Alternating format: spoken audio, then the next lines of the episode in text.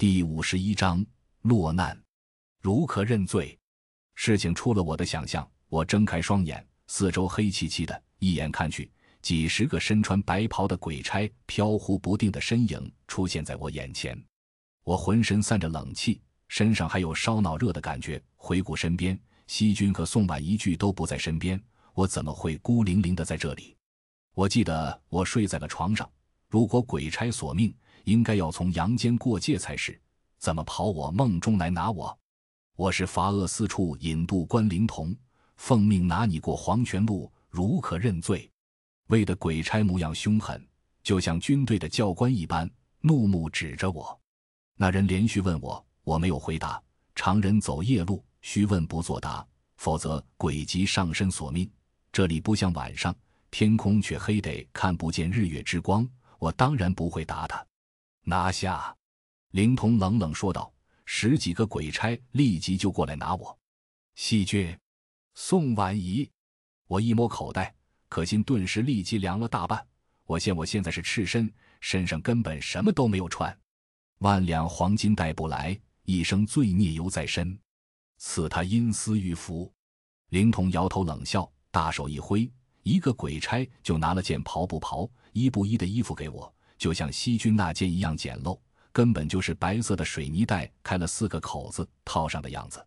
我觉得怎么都不能在这么多鬼面前什么都不穿吧，就立即穿了上身。这一下我真成鬼了，怎么就不知道活着的时候先给自己烧副防弹衣、机关枪什么的？十几个官差一看我穿上了玉符，得逞似的就按住了我。我两只手给弯弯的扭到了后面，剧烈的疼痛传来，不禁让我龇牙咧嘴。看来以前西君和宋婉仪给媳妇姐姐虐待时能害怕成这样，真心不是作假。这些鬼差有中年，也有青年，脸色很白，有短也有长，但无一不是目中无人。认不认罪不要紧，落到我罚恶司处，不死也得脱层皮。别以为阳间厉害，得上了天，我阴司就索命不得。跟你说吧，碰到我罚恶司拿人，就是帝王将相。神道灵佛都得乖乖就范，你算个什么东西？不说话，以为我拿你没法子。灵童在我背心的踹了一脚，我一个踉跄就趴在了地上。我感觉背后痛得厉害。那些鬼差继续把我压了起来，冷漠地看着我。我并没有被剥夺痛觉，这不是梦中，应该是一处别的什么地方。刚才那一脚踹的我看到自己身体摇晃了下，那是魂体的创伤，就是活人说的灵感痛觉。并非是身体的，你倒是厉害呀！年纪轻轻的样子，居然犯了两条不赦大罪，擅杀鬼差的事情，我还能理解。你在阳间怕真是位人物，可这逆天改命，我就不懂了。五阴齐聚，命中缺命呀！接到上面调令，我还以为看错了，嘿嘿。灵童在我后面说道。我依旧没有说话。我没受过这种虐待，从小时候起。媳妇姐姐就从没有让我遇到过危险，她去了哪？媳妇姐姐，我吼了一声。这时候她应该在我身边才是。媳妇还姐姐？哈哈，你小子开口的第一句就是找媳妇呀？我看你精虫伤脑了吧？放心，炮烙之刑也少不了你。灵童再次一脚踹得我滚在地上。淫欲之人下了阴间必受炮烙之刑。我爬了起来。眉心拧了起来，狠狠地瞪着灵童，生气了，没用的，在这里没人就得了你。阴间是阴间，阳间就是阳间，你到了这个地方，难道还不知道悔之晚矣？你阳寿已尽，天王老子都救不得你。灵童怜悯看着我，仿佛我的不认罪让他觉得很可笑。阳寿已尽，我怎么可能阳寿已尽？不对，媳妇姐姐每次的出现。都是我气血亏空的时候，第一次还不觉得如何，以为媳妇姐姐是说笑，可第二次就是今天，我开始觉得很难受。在这个时候，我就应该收手了，但我竟还不知死活的用血石喂了西君和宋婉仪，直到最后烧了，然后昏倒在床上。我居然还不知道事情的严重性。想想，其实从今天媳妇姐姐离开后，她确实就再也没拉过我的衣角了。连气血亏空时用血石喂鬼都没警示我，难道媳妇姐姐爱我，怎么就忘了一荣俱荣、一损即损的道理？媳妇姐姐和我生息相关，我都快死了，媳妇姐姐能好得到哪去？顶多生气了，能吹吹阴风了。好想媳妇姐姐，她到底怎样了？洋鬼道在我这一代连道桶里最厉害的一环都快没了，实在太过冤枉。我估摸着我是最差劲的一代了，没得亲传就算了，一切全靠摸索，摸索就摸索，还一步走错，步步错。现在错进了阴曹地府，罪恶不说满盈，但肯定不会有好果子吃。不说话了，哼，你倒是挺能忍的。不过也没事，到了枷锁将军那，还有你一顿受的。告诉你，你翻不了案。我们伐俄斯是狠，但也不是随便乱来的。你的事情可是经过城隍的是道司、警报司、巡查司、赏法司、刑法司、查过司、见录司、来路司、赏善司、监狱司。轮番会审过的，看到没？别人都是一个鬼差拿了就算了，你看看你的排场，知足吧。灵童阴沉着脸跟我说道。旁边依旧黑漆漆的，偶有鬼差压着死人的阴魂往和我一个方向位置走着。他们都是一个鬼差压着，我却是一堆想逃是逃不了了。这么说我还挺牛气轰天的嘛！我报以玩味的笑容，没想到一个城隍都能这么重视我的案子。我不是什么热血青年，给人打了就必须睚眦必报，恨不能咬下别人半拉耳朵什么的。我觉得这么多人要是反抗，打死还好拖，打不死就是一顿痛呀，还不如苦中作乐。牛气，对，刑法上身，希望你还能有这个感慨。到时候你自己想魂飞魂灭都未必可得。还别说你的事情，确实有人在阳间那头说过好话。之前的鬼差的事情也化解了差不多了，但你逆天改命，瞒住阳寿早夭这件事，却也因此查了出来。这放到哪都是逆天大事，谁都不好说话。灵童终于跟我透了底，还老叔给我说情，结果阴司查出了我命途之事，这让我如置身冰窖。看来外婆给我逆天改命，媳妇姐姐给我瞒下阳寿这件事情，实在为阴间所不容。现在媳妇姐姐没了。是也救了，我们这是要去城隍吗？我有一搭没一搭的问道。现在他们只是引渡，也暂时没有用枷锁锁我。你倒是聪明，我只是引渡官，引你从身体里出来。一会枷锁将军会从我手中把你接走，到时候就是你罪孽偿还之刻了。灵童并不打算隐瞒我，他只是负责索命的。这灵童是索命鬼的头，手段果然是厉害。不像是一般的鬼差，要在旁边等着人自然死亡。他是直接把我拉进了黄泉路，要不然西君和宋婉仪肯定会觉得。不过也让我想到了一个可能：如果我能想个方法通知到西君和宋婉仪，或许还能还阳；要不然可就真的得去城隍那边了。到了那想逃基本就不可能了。而且既然索我命还要用到引渡官。那就是下面的阴司岂不是也会害怕鬼差缉拿不住我？如果我现在趁机能疏通下引渡官，他应承后回去报道引渡失败了，自己岂不是也有机会还阳了？到时候我加强防御，没准他就再也拿不了我了。我说林大哥，我看除了你能好好说话，其他的鬼差都没什么意识的样子，难道他们都是在依照本能行事？因为之前赵老头那来的鬼差也没什么意识，都是带上人就引渡回黄泉，然后往城隍的方向走，难免让我产生这个念头。你倒是聪明，不知道还真以为你经常来。我也不瞒你，这些鬼差拿了令符引渡阴魂，阴司因为害怕他们产生意念，成为阴魂野鬼，就锁住了大半的魂石，因此就成了行魂走灵，空有本能和命令在身而已。而像是我这样的引渡官，倒是没有这个顾虑，所以以前魂石倒是存在的。灵童见我话匣子一开，居然毫不畏惧，他也有些好奇了。原来如此，不瞒林大哥，我家里保有资产，然而媳妇孤寡空房，妹妹也是孤身阳间。您说有没有可能，是不是通融下，让我跟他们道个别？回去后我也好报出您的名字，让他们给您我日日都烧高香、烧金银。或者你有什么要求，也可以和我说道说道，我也一并给你报去。这也是一时半会的事情，我交代完了，您再像之前一样拉我下来。我察言观色，看他表情缓和，就打算贿赂他。毕竟海老也说了，阴司要是来索命，就是什么要求都先答应再说。灵童看着我，面无表情，半晌就拿出了身边的一根白色的哭丧棒，劈头盖脸的就朝我砸来，每一鞭都抽得我魂体冒烟，剧痛的在地上打滚。喂，你娘的灵童，你差不多就行了，不答应就不答应吧。你一介引渡官，私下打我算哪门子事？别给我脱离了这里，要不然老子慢慢弄死你这狗货！我大声唾骂起来，但那灵童怒目而视，丝毫不管我的咆哮，照死的抽我。第五十二章转换。灵童根本不介意我骂他，抽了好几棒才停了下来，痛得我龇牙咧嘴，浑身不得劲，挣扎爬了起来。我衣服已经成了布条了，春光乍泄，灵童也不打算给我新衣服，我也只能穿得跟乞丐一样游荡着。再有一次金钱贿赂我的举动。我就抽你个魂飞魄灭！阴司拿人从来就公平公正，何况你犯的是逆天大罪，阴司文书在此，你若敢再有些别的其他，也不怪我立即用刑。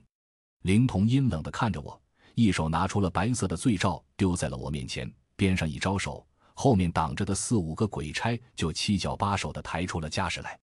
那几个鬼差掀开白布遮着的黑色大锅，里面居然冒着滚油。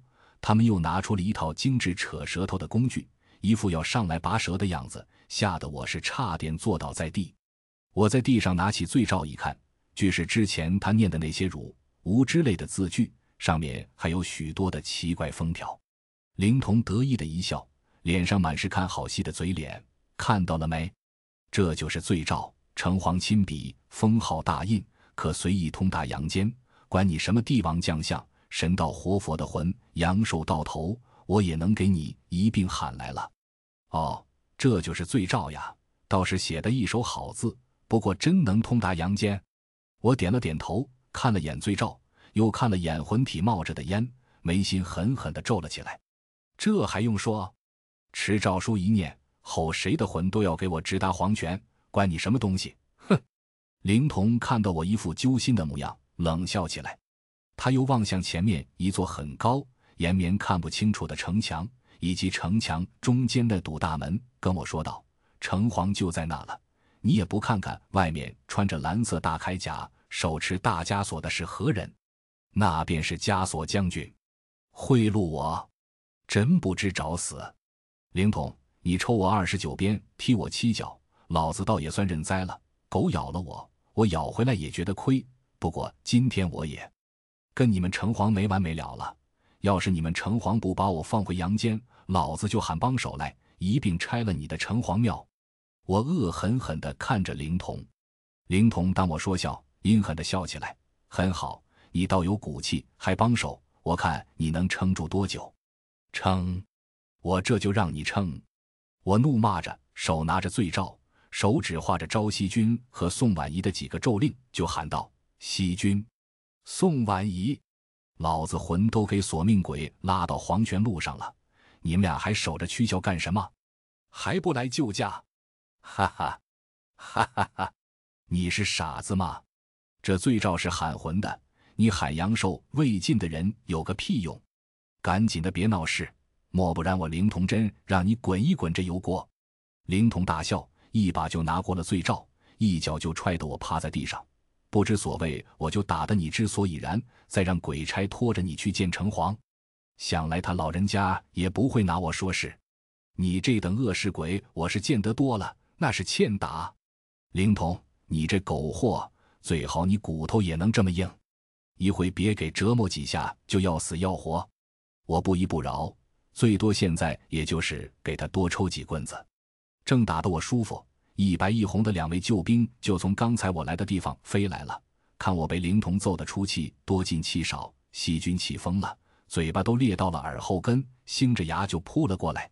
宋婉仪也是怒一搏，这才进了我家成了女家将，还没施展半分拳脚，主人就给鬼差点打成残疾了，回头还不给夫人乱棍打死丫鬟才怪。想想夫人的霸气，她现在是恨不能多生几条腿飞来了。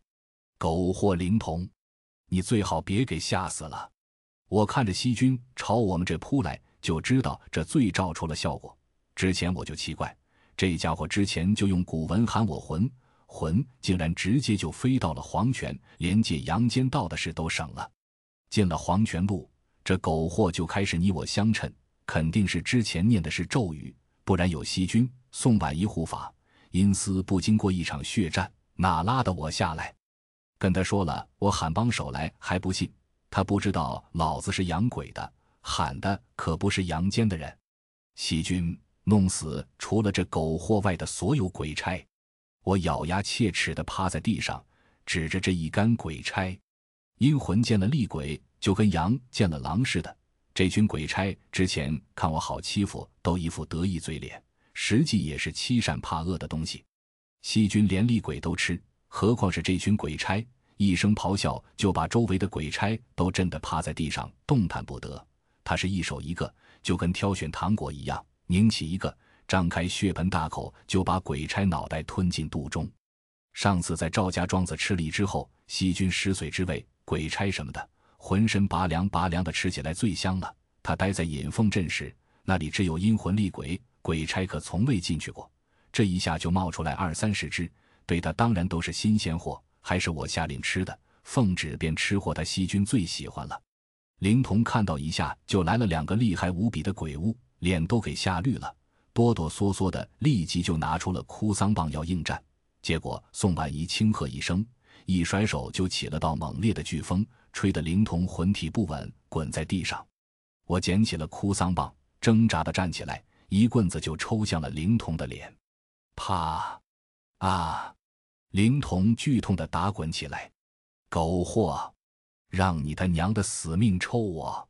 我一边怒骂，一边拿着哭丧棒朝他身上所有地方招呼，打得他浑身冒烟，就跟仙人跳舞一个样。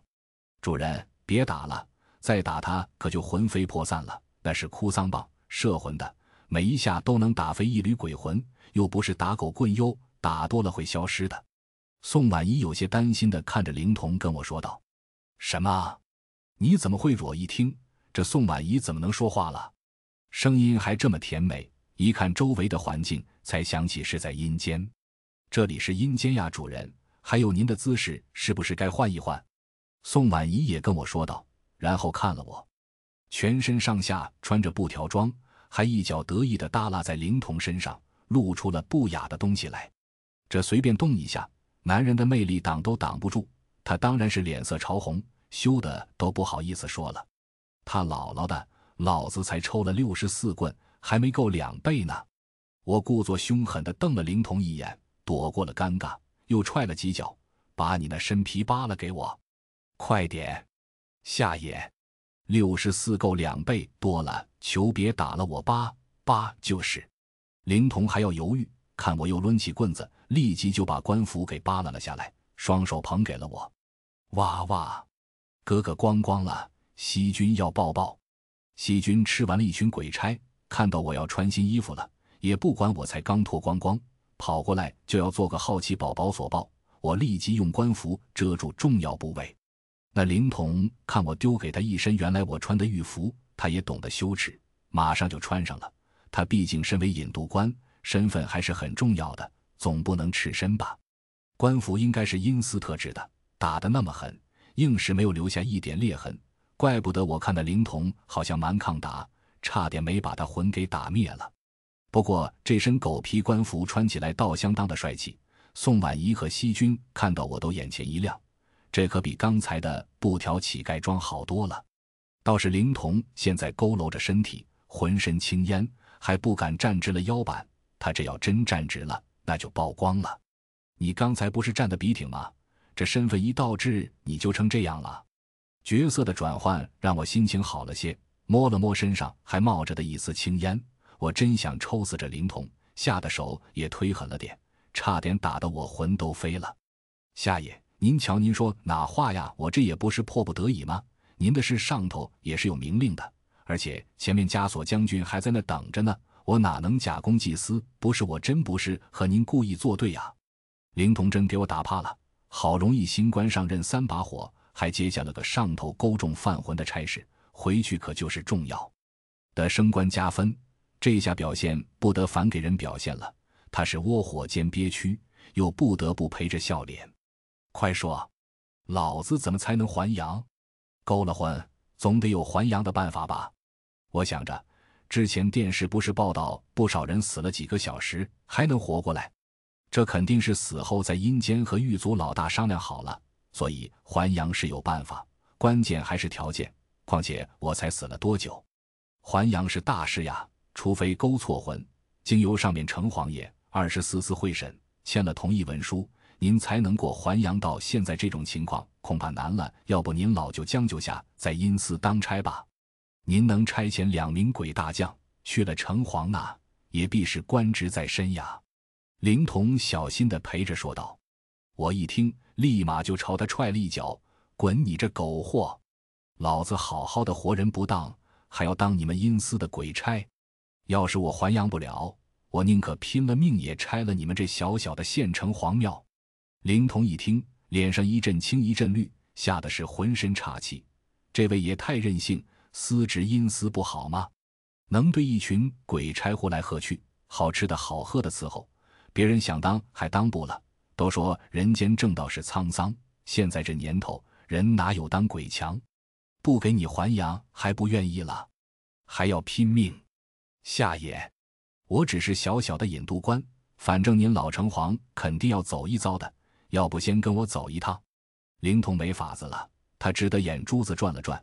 想请我这尊大神到城隍那好撂担子，他反正是不愿再伺候我了。没准到了城隍那，枷锁将军大展神威，和众英勇鬼差一拥而上，把我捆了。到时候还不是阴司说的算？自己也好给这位也上一堂做鬼要低调的课，不是？第五十三章锁将。我说你们城隍还有后门吗？我本来是想抓起他衣领来问话的，可灵童身材高大。穿了破条麻袋装，实在连我都替他难过了。夏爷，您说城隍庙能有后门吗？要走还阳路，咱们还得从正门进呀。灵童屈着身体，原本好好一个正儿八经的官儿，摆着姿势挺不容易。什么咱们？我跟你这狗货能一路吗？我想都没想就朝他屁股都一脚。刚才还打得老子魂都冒着青烟，什么时候我跟你一伙了？我扭头去问宋婉仪。那只能打过去了。宋婉仪淡定的点点头。细菌勾着我的脖子说：“好。”他现在已经盯上那只守在门口的蓝凯大将，露出小虎牙。细菌想吃那个？细菌掉在我的身后，伸出手指着枷锁大将，萌萌的跟我喊道：“我耳朵一阵的麻。看来细菌兴奋的跃跃欲试了。鬼差之前杀了一个，我算是十恶不赦。现在把引渡我的几十个鬼差都吃光了。”算什么？我反正不知道了。灵童瞪着牛眼，小心的看着西军，似乎怕他只是说笑呢。这位蓝凯将军是谁？那是枷锁大将呀。县城隍虽然小麻雀一只，但也是五脏俱全，二十四司可一丝不少。城隍爷的六部将更是满着编制的，要混进去还得是关系户。大鬼小鬼，家爷锁爷，金家银锁。门口守着那位可是银锁大将陈大恒，顶天立地的好汉。你丫的就屁大的小丫头一个，还要吃下他？妄想！灵童越想越气，胡言也瞪得西军越犀利起来。不过，直到西军缓缓地从我肩膀上嘎嘎地扭过头，露出裂开的血盆大嘴，立刻吓得这位引渡官滚回了现实中，露出献媚的表情。你最好别心存不良。否则，嘿嘿，我头也没回就知道这位想着什么，就冷笑的学着之前他的口气。哥哥，西君想吃了他，他刚才瞪西君了。西君不满的说道，转过头已经变化回乖乖女的模样。这狗货还有点用，还要他带路，一会不高兴，咱再第一个吃了他。我阴沉着脸警告灵童：夏爷，我肯定给带好路，如果带错。或者故意绕远，您就立即吃了我。灵童吓得脸蓝绿相间，差点没咽过气。我能吃你吗？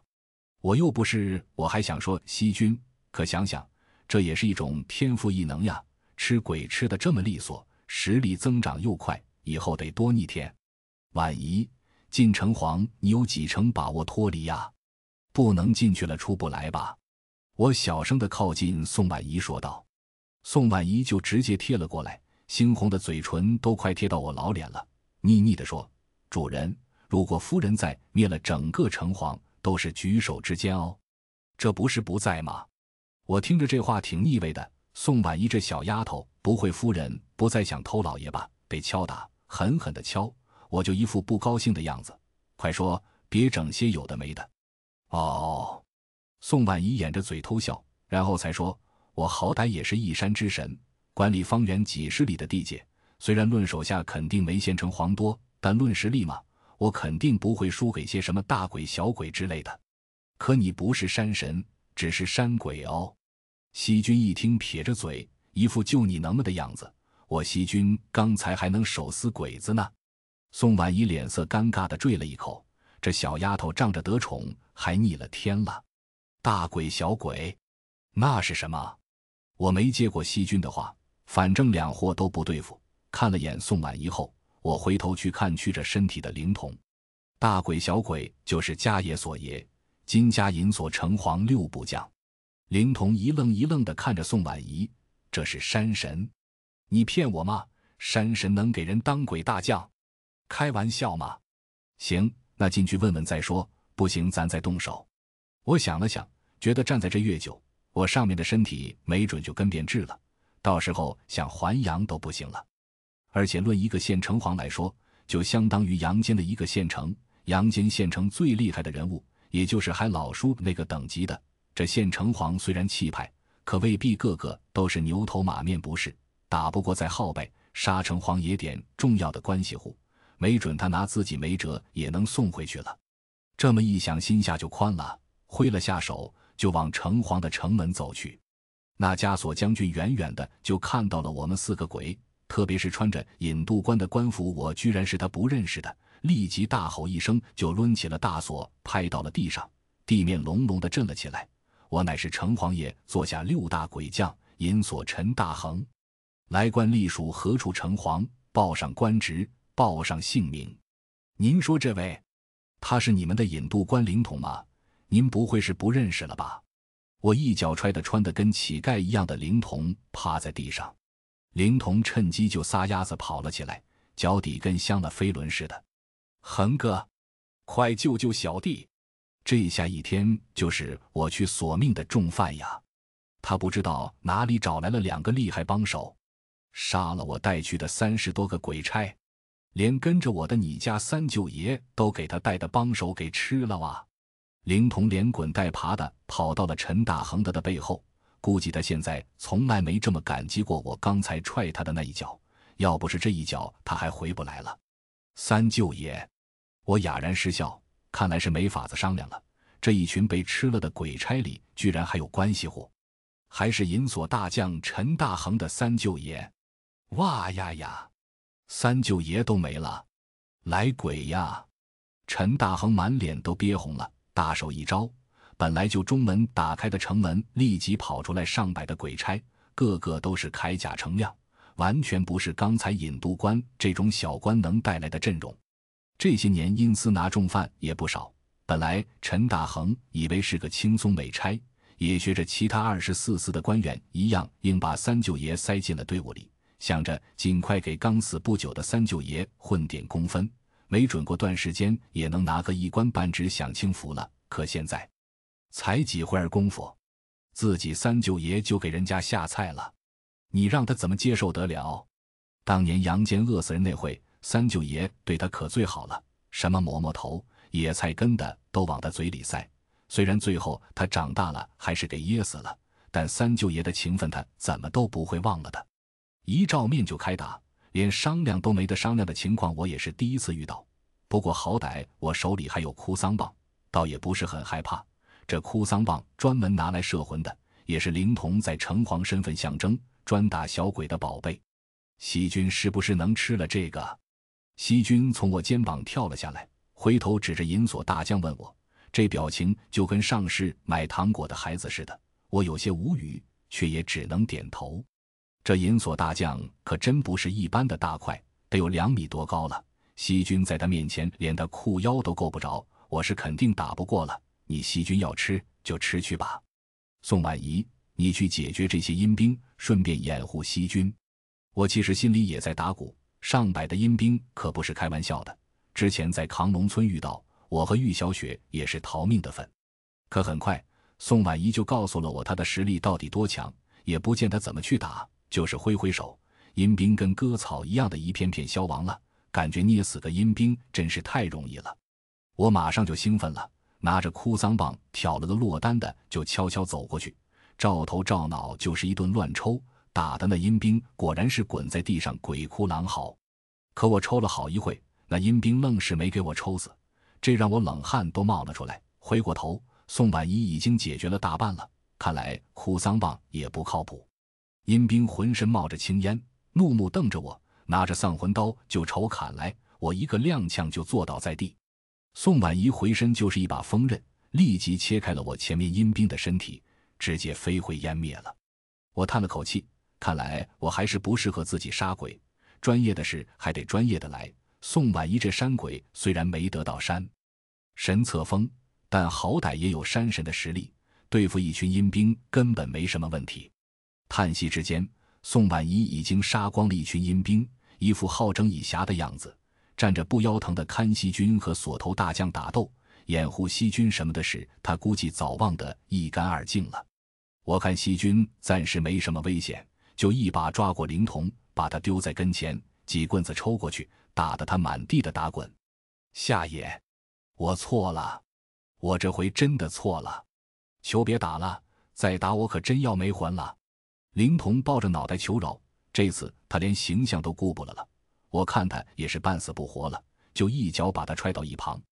县城隍还是挺大的，跟阳间的县城都差不多了，里面全是县里溜须而来的阴魂，要找到城隍爷好像也不是特别容易。而且这里标志性建筑没几个，没有人接引不好找，时间也等不了我。看向了战场，银锁大将果然不是一般阴兵能比的。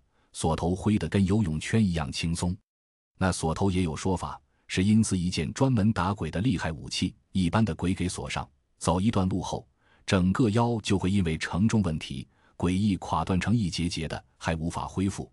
最后给锁住的鬼就成了四肢着地、形象和走路都相当凶厉的冤魂。西军动作十分的灵敏，巨大的锁头才挥起来，他就瞬间到了陈大恒的另一边。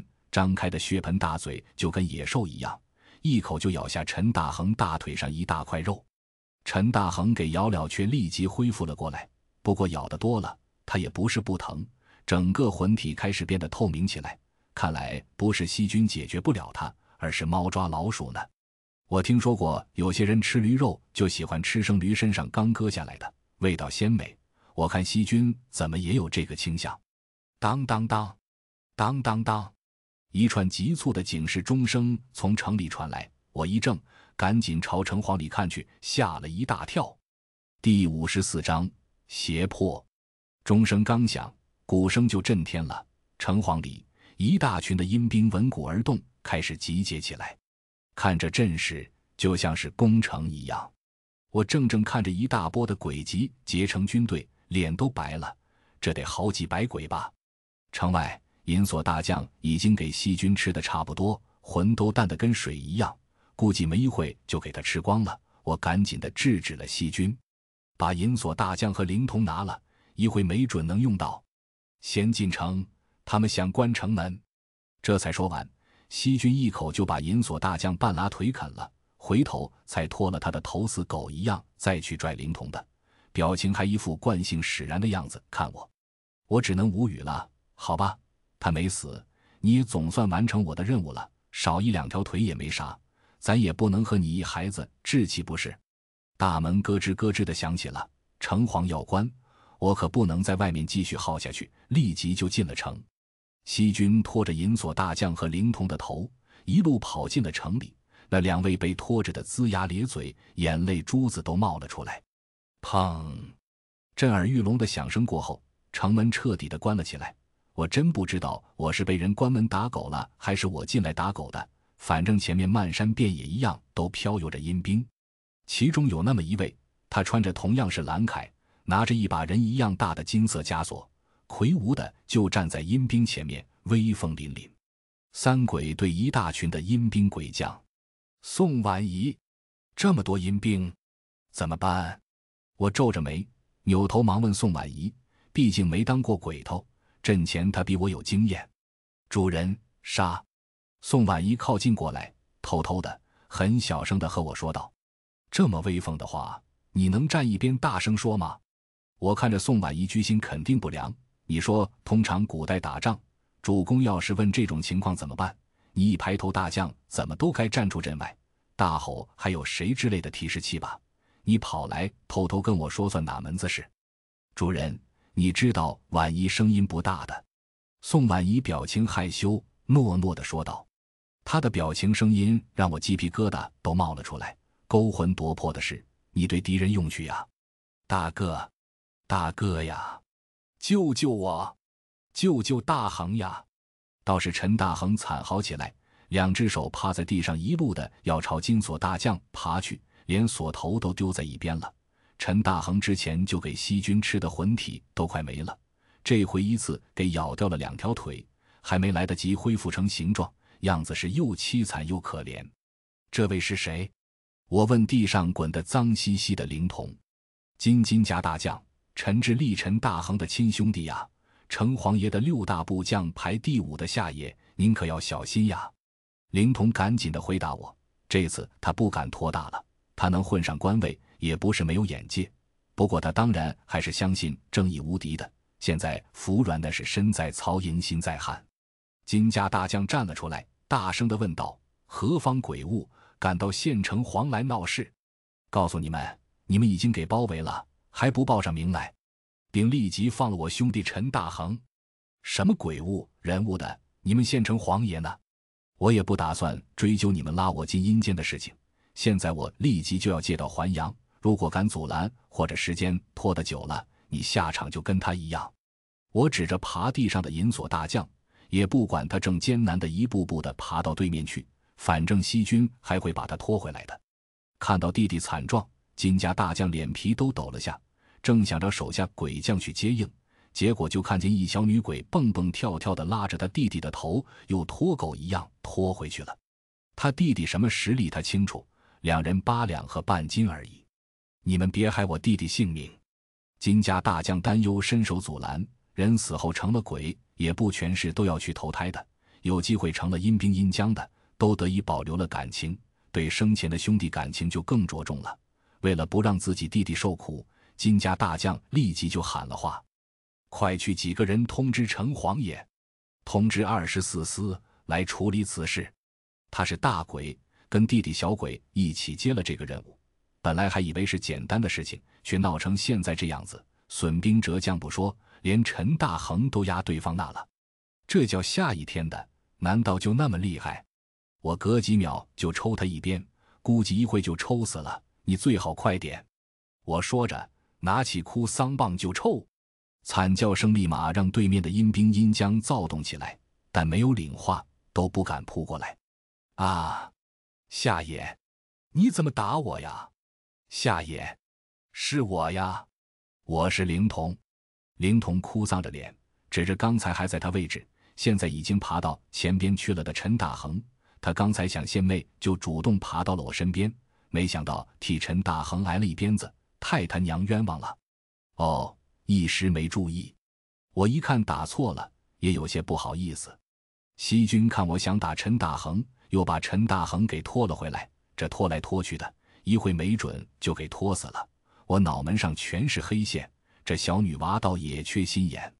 不一会，掌管二十四司的十几位文官打扮的鬼就陆续从各个路口飘过来了，虽然没来完。不过，基本上有干系的应该都在那。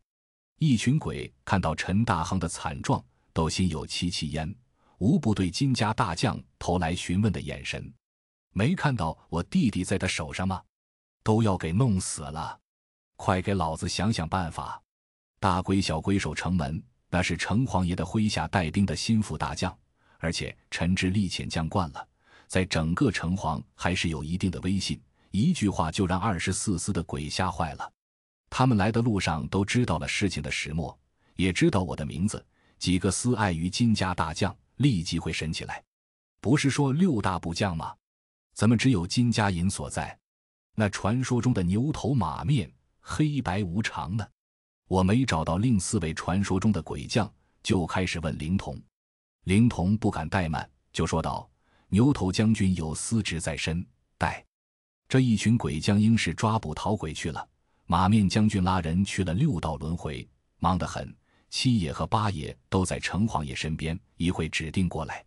我心中恍然，看来每个县城的城隍里还真有这些司职，只是形象和世人常见的城隍庙里的不大一样。”阴间每天来的阴魂不少，地方城隍上挑上几个厉害的人物来司职这些职业，也并不是什么难事。大的地方就能挑到厉害的，当然像是如今小县城的城隍，实力肯定就强不到哪去了。就算有厉害的，给上边的是城隍献了指定就调任去了，小地方能能剩下什么厉害的人物？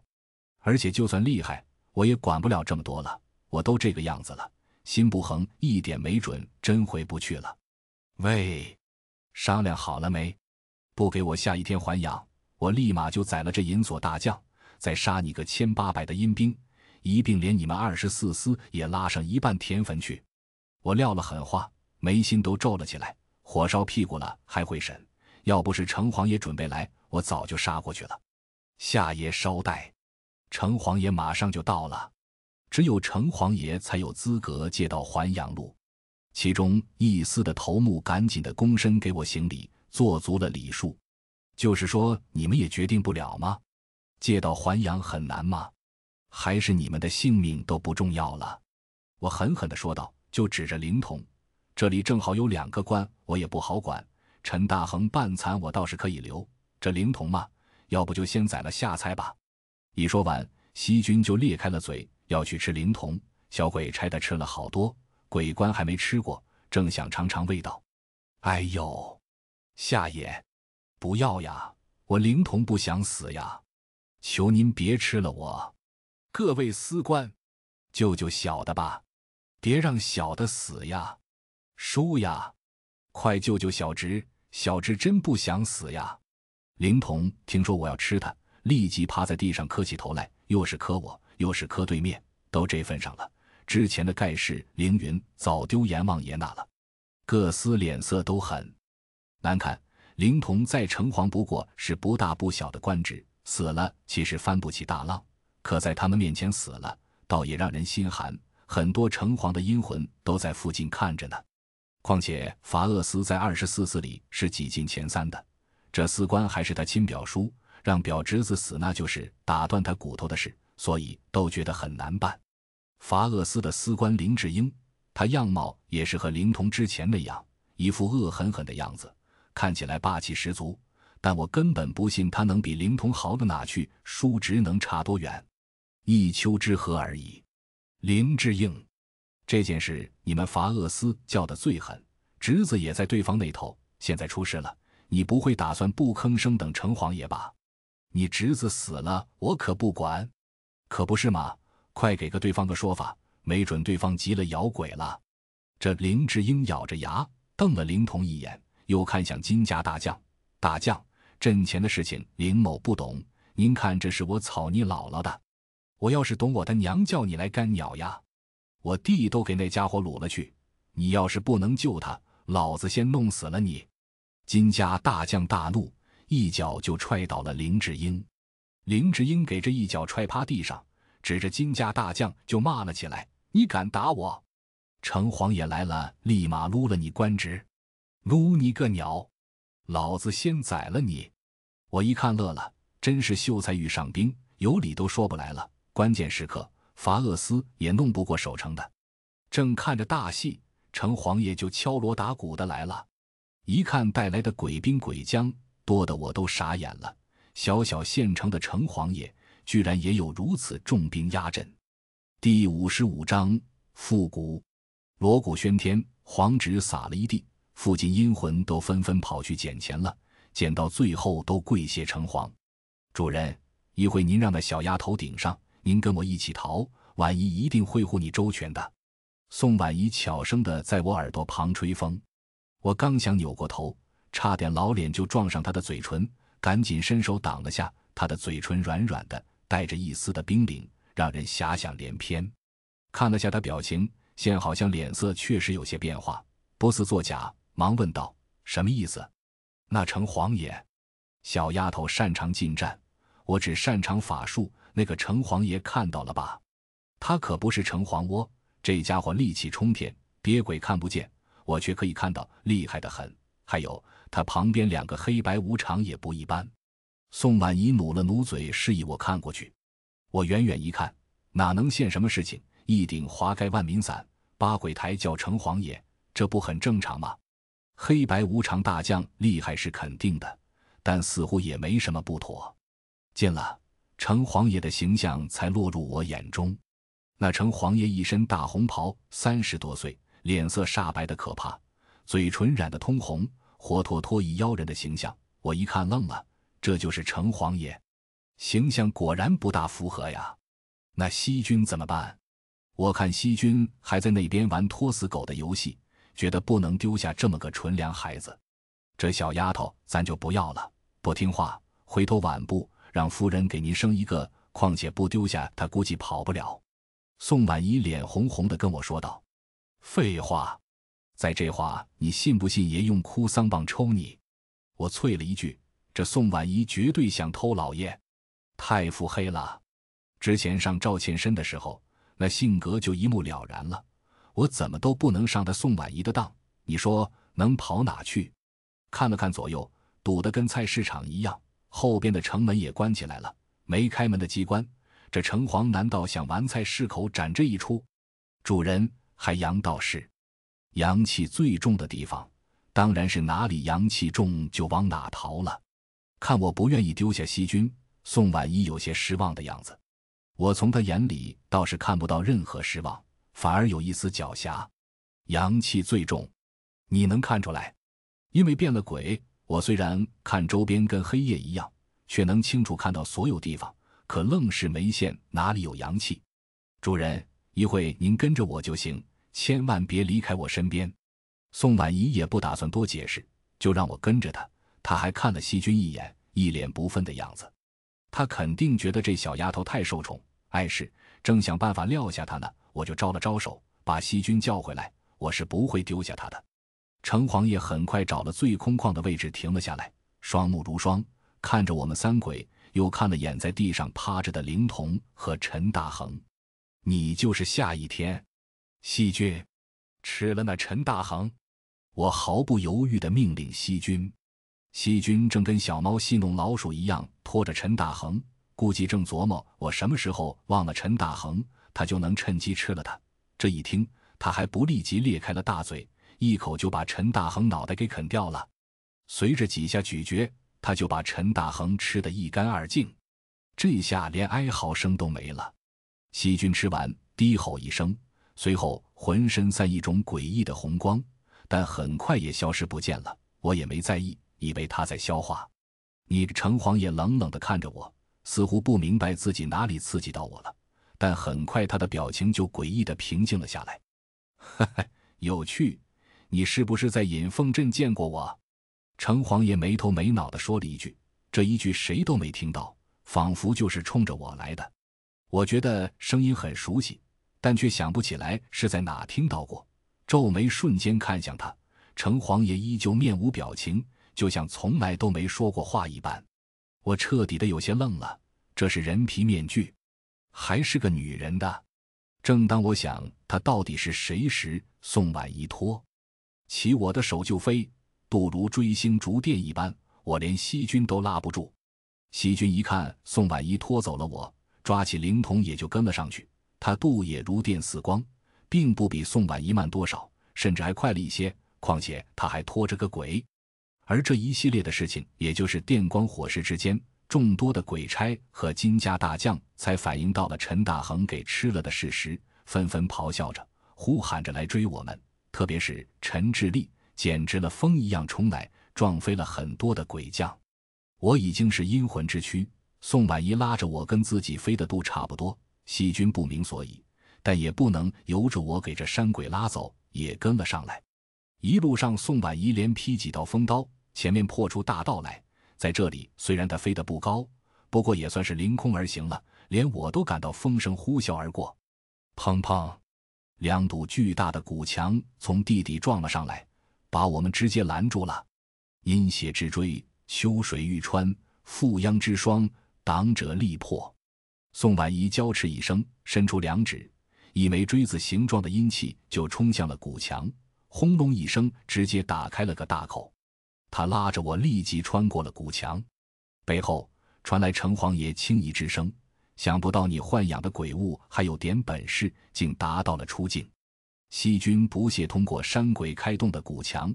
自己张开了血盆大口，咆哮一声，一道红光就从他口中射出，轰的古墙穿开个更大的大洞，然后拖着被他吼得已半死不活的灵童，飒然飘过了另一堵古墙。宋婉仪眉心一皱，他没想过西军还有这一手底牌，有些意外，觉得给这道红光轰到身上，估计谁都开心不了。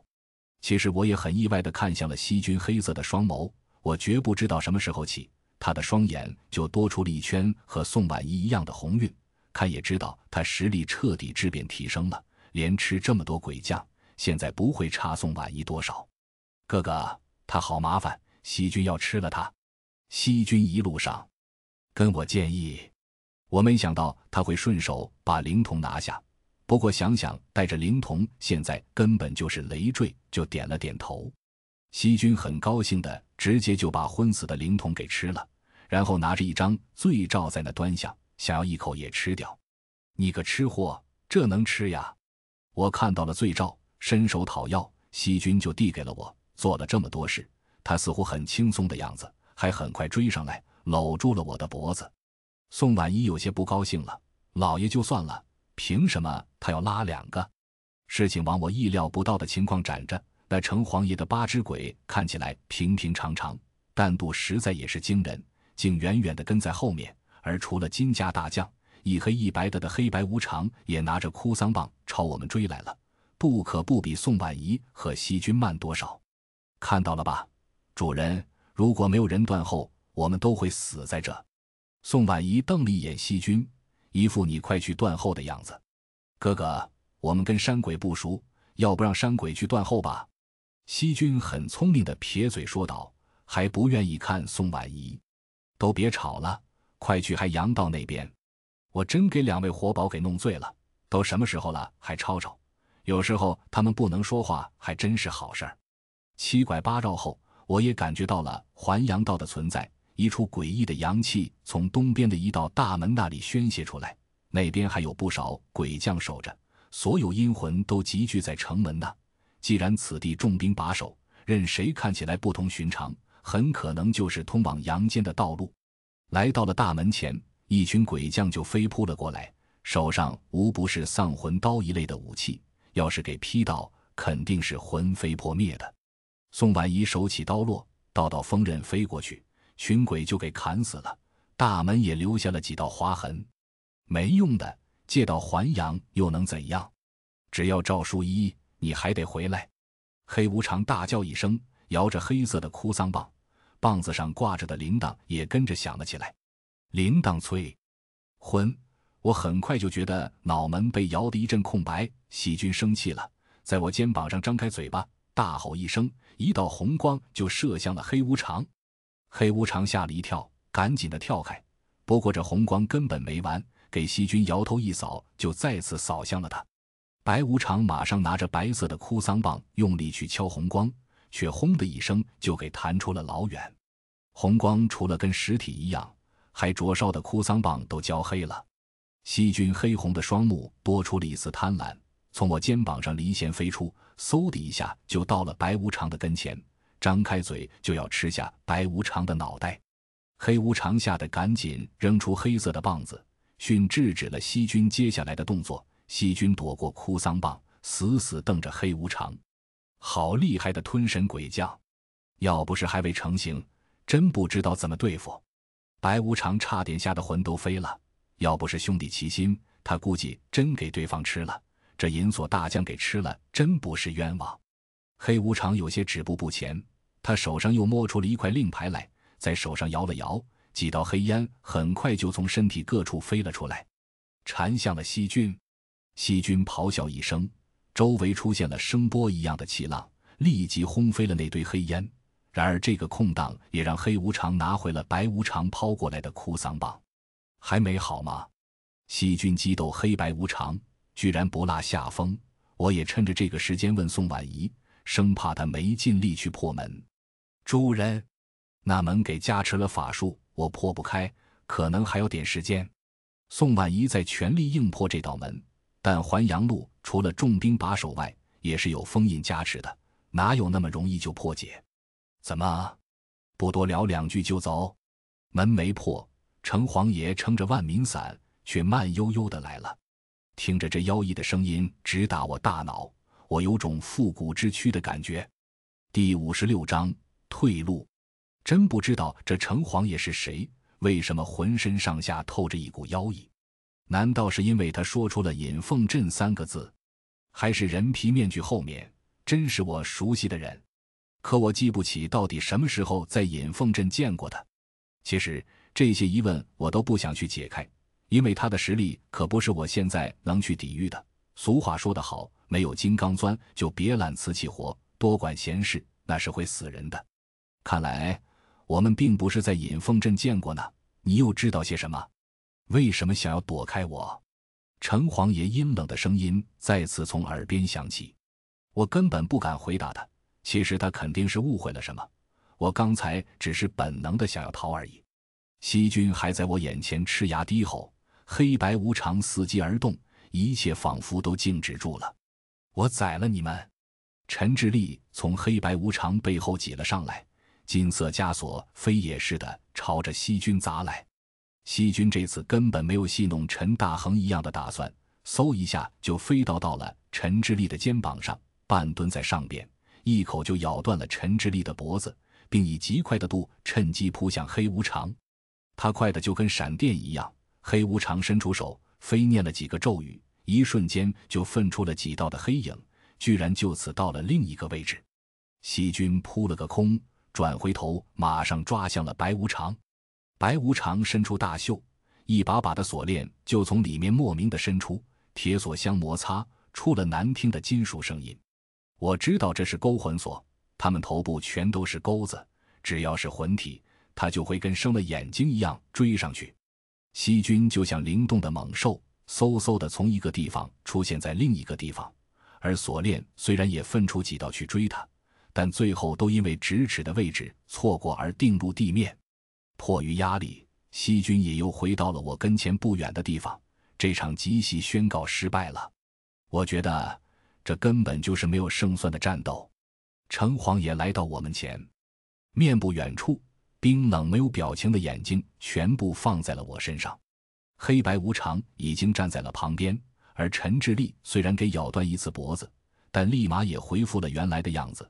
他和他弟弟一样，都是能量不耗尽就不会死的。不过因为这一口也够他喝一壶的了。你们认为这一条就是还阳道？其实还阳道怎么可能在这么显眼的位置？城隍爷话了，还阳道也罢，阳剑道也没什么。打开这堵大门，我们就此离开。你想要干什么都不关我的事。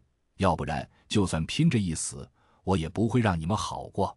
我冷冷的说道。反正无论怎样，我也不能认怂。你什么都不知道。城隍爷半眯着眼，似乎想从我表情里读出点什么。不知道。如果不是你派人锁我魂，我也不会来到这里。我觉得这城隍爷肯定是和尹凤镇的事情都搭在了一起，并且有些什么阴谋酝酿在里面。可这都不关我的事，只要不涉及到我切身的利益，我没必要横插一杠吧。城隍爷忽然诡异的露出笑容，说道：“杀错不放过。”黑白无常对视一眼，立即就一起飞扑了过来，而陈志立也跟铁塔一样冲了过来。一群鬼将仿佛不怕做炮灰，黑压压的全来了。这正是我担心的事情。看来这位城隍爷无论如何都不打算放过我们了，他肯定是在预谋一些大事，要不然不会起灭口的打算。轰隆！而就在我万念俱灰的时候，整个大门都给宋婉仪轰破了。我很庆幸他尽了全力。主人，门破了，就算不是还阳路，也是条退路。宋婉仪跟我说完，就拉着我要逃。西军打退了一波敌人，很快也跟着我后退。哼，想从我眼皮底下离开，你们还嫩了点。城隍爷看到一群阴兵鬼将都拿我们没办法，自己跟着伸出了手，一只无形大手瞬间就想飞来抓住我的身体。路上的阴兵鬼将全部都给隔开了。宋婉仪连三道风刀都像打在石头上一样，根本拦不住那大手。他还是朝我抓来。且慢！千钧一之际，一个苍老的声音从阳间到那边传来。随着声音而来的还有三张蓝色的符纸，他们有违法则的如令箭般穿刺下来，过程里熏的燃烧，形成三堵火焰墙。轰的一声巨响，截住了那巨大的手。我的前方如同火燎一般耀眼。海老，我又惊又喜。我不知道这个时候海老的声音怎么会出现在这里，但显然事情有了转机。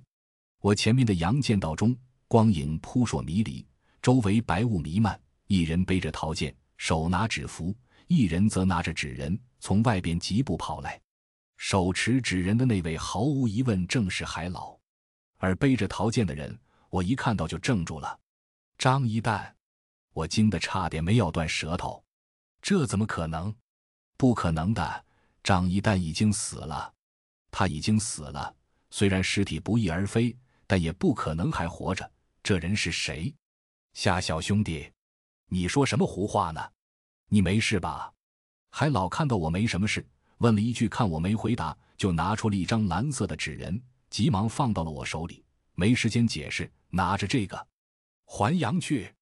我一接过纸人，一阵暖流兀然从我身上传来，打了个激灵，我眼前就一片空白了。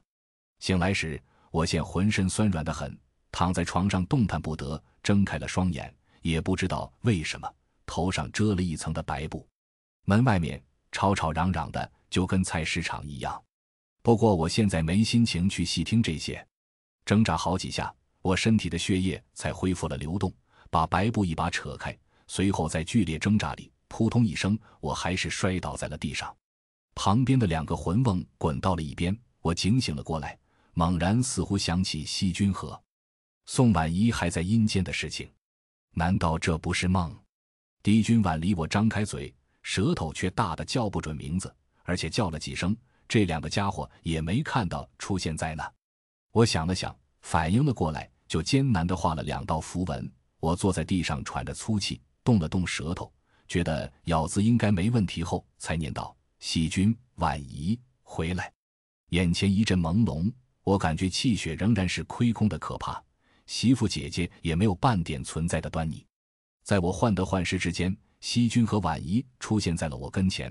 他俩似乎并没有什么大问题。西君一看到我就跑过来搂住了我，也不管我浑身着冷汗，他脸颊就是在我脸上磨蹭着，一副爱腻的样子。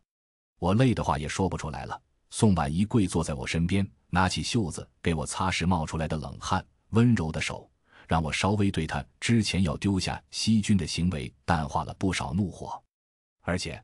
我现在也还在怀疑，我刚才是在做梦，这是怎么的？梦中居然出现了海老，海老就算了，可连张一蛋都跑出来了，这又是怎么一回事？但想想也是，张一蛋死的冤枉，我自己救不了他，难免会日思夜想，最后变化成梦境就不奇怪了。我艰难扭头看向了细菌，这一看让我愕然了，徘徊梦境和现实的我，仿佛终于确定了这件事情一样。撑开了他的一只眼睛，我见眼珠子里一圈明显的红晕，这就证实了我和西君确实去过阴间了。记忆可能还有些地方错乱，我可能把那个背着桃剑的高人当成了张一蛋也说不定。我叹了口气，开始恢复身上的活力。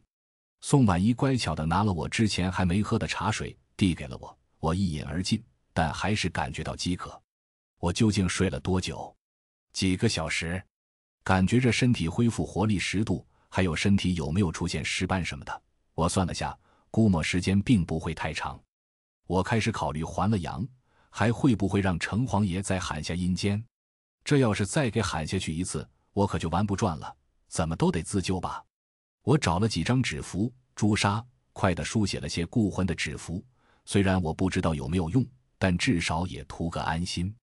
拿起打火机，我点燃了符纸，直接站到了茶水里，捏着鼻子一饮而尽。没有媳妇姐姐镇住场子，我现我真的是太没用了。这一次要不是有海老和那位厉害的道士，估计我真的就回不来了。麻烦你们放尊重点，死者为大，请你们不要再骚扰天哥了。有什么事情冲我来就是了，要赔什么我都赔就是了。我模模糊糊的从门外听到赵倩哭泣的声音。什么死者为大？我犹豫了下，看了眼刚才我掀开的那层白布，吓了一跳。这白布盖脸的，难道让赵倩羡我死了？我看了眼身边一件剪裁好的红色明纸衣，就丢在那里。西君沿着我的视线看去，也现了这件精致的衣衫。很是高兴的跑了过去抚摸，天哥都死了，你们怎么还这样呀？呜呜呜！玉小雪哭得很可怜，跪在外面求张小飞他们。什么死了活的？你们以为随便编个理由我们就会信？装死这样蹩脚的戏法都拿出来了，我张小飞有那么好糊弄的？今早不还看到他活蹦乱跳的吗？冤有头债有主。你们两个今天不弄个所以然来，我们立马砸了你们家别墅！张小飞大声吼了起来。第五十七章借腹。玉小雪和赵倩都在哭，包括我的肚子也哭得很是凄厉。我觉得我快不行了，喝了一碗符水，现在刮得难受。我几乎是爬着开门出去的，看到桌子上都是菜，还有炖乌鸡汤，我想也没想，就拿空碗掏了一碗，胡乱的吃了起来。等张小飞踹开大门闯进了时，我像个刚务工回来的农民，衣衫不整地蹲在沙上，手上拿着鸡腿，贪婪地啃着。人是铁，饭是钢，我总得吃饱了才好干其他的事吧？就没理他们，决定先吃好两口再说。诈诈尸了玉小雪，直接就昏了过去。什么诈尸啊？赵倩冲了起来，一看我蹲在沙上，眼睛一花，干脆栽倒在地。我说：“你们用得着这么欺负我张小飞吗？